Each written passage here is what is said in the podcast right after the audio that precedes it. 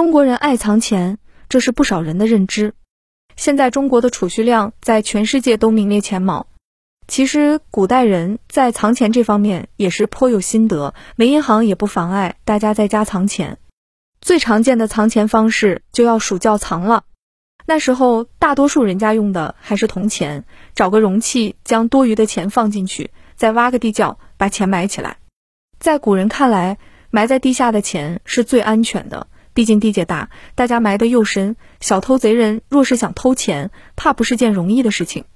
现在许多电影里也有这样的桥段：谁在自家宅子里挖出不知哪被人埋下的钱财，亦或是在新买的宅子里挖到前主人埋下的财富，这些都是常有的事情。第二种就是避藏，将钱财整个住进墙里，既安全又不显眼。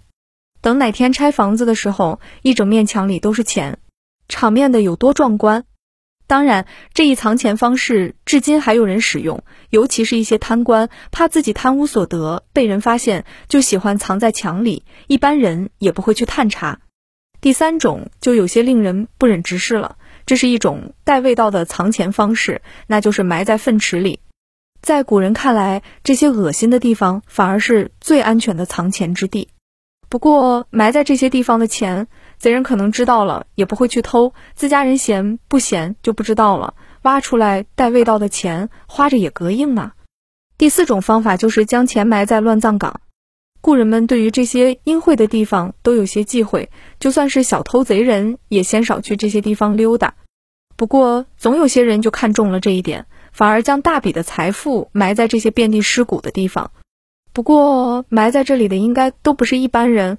可能是实在找不到更好的地方了吧。第五种方法就是作为陪葬品带进墓穴里，这也是一种极为常见的藏钱方式，一般都是有钱的大户人家或是皇亲贵族才会这么做。除了可以祭祀外，这些钱财还能让自己的子孙后人在实在落魄的时候取出来用。不过大多数情况下，应该是便宜了盗墓者了。